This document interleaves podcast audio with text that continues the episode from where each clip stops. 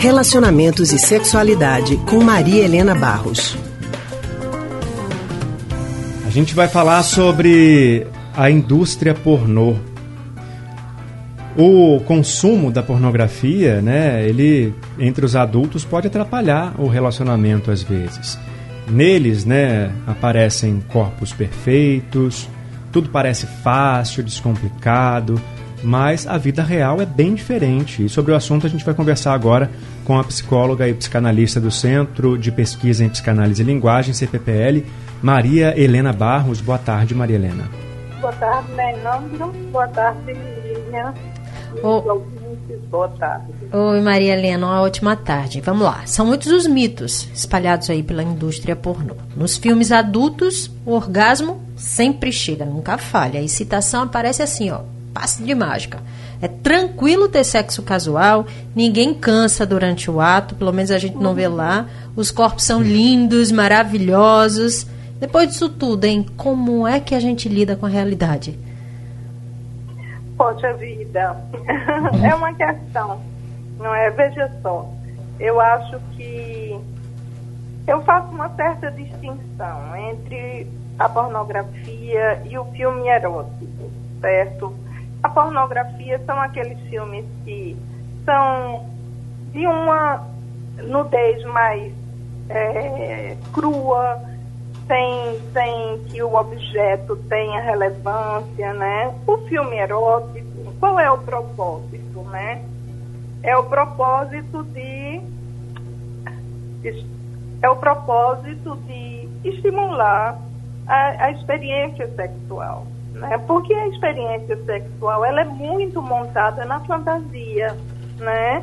Ela não é, é uma coisa tanto que a gente já conversou, né? Como sendo, como sendo importante você é, relaxar frente ao estresse. Por quê? Porque requer um certo liberação de, de, das fantasias, do desejo, né?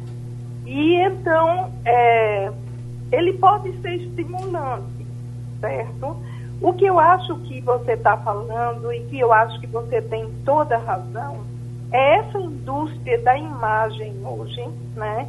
Onde você coloca os corpos como sendo aqueles detentores e tem muita gente que coloca isso, né? Como se os gordos não pudessem ter prazer sexual. Como você pode é, desejar alguém gordo, né? Porque a imagem está é, construída a partir de uma, de uma dimensão, inclusive ideológica, de consumo, não é? de beleza, que não corresponde à realidade. Né?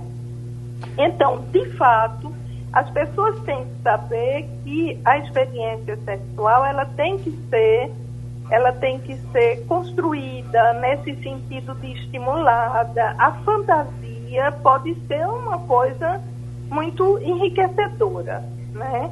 Agora, com toda razão, vocês afirmam essa questão, né, de um ideal de beleza, de um ideal de prazer.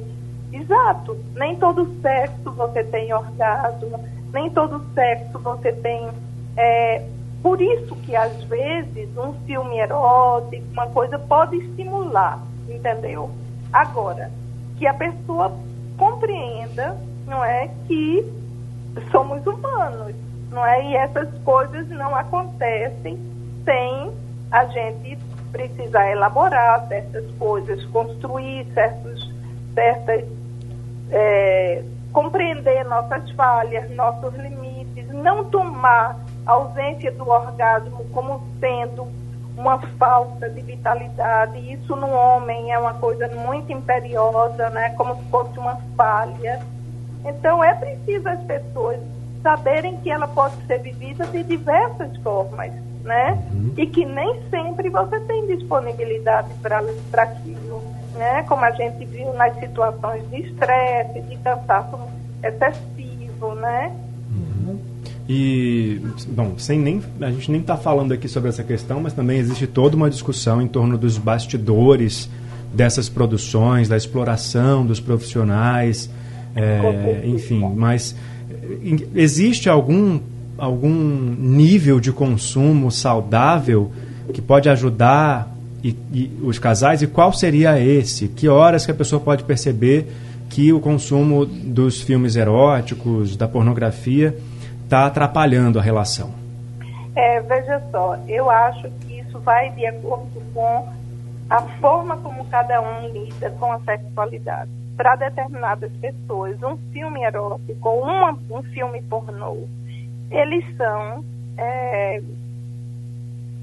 como se diz, desconsiderados como, pelo valor, pela forma como trata o sexo, pela objetalidade que coloca na relação. Isso mesmo que vocês estavam falando, né? A exploração que existe do corpo lá. E para certas pessoas isso é algo que não tem valor. Não é? Para outras já pode ser uma estimulação.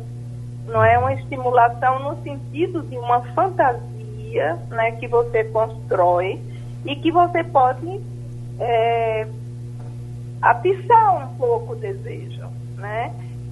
Quando faz mal, é quando aquilo é considerado imoral, quando, a, quando aquilo é considerado perverso, quando aquilo, em vez de lhe estimular, ele inibe a sexualidade, né? Uhum. Então, eu acho que cada um vai lidar com isso de acordo com as suas possibilidades emocionais, né? Uhum. Para algumas pessoas pode favorecer, né? Pode sim, para outras já bem ao contrário, né? Tá certo. Então, Maria Helena, obrigado, viu, pela sua participação mais uma sexta-feira com a gente aqui no Rádio Livre. Tá, um abraço a vocês, até a próxima. Obrigada, Maria Helena. Um ótimo final de semana para você. A gente acabou de conversar com Maria Helena Barros, psicóloga e psicanalista do Centro de Pesquisa em Psicanálise e Linguagem CPPL.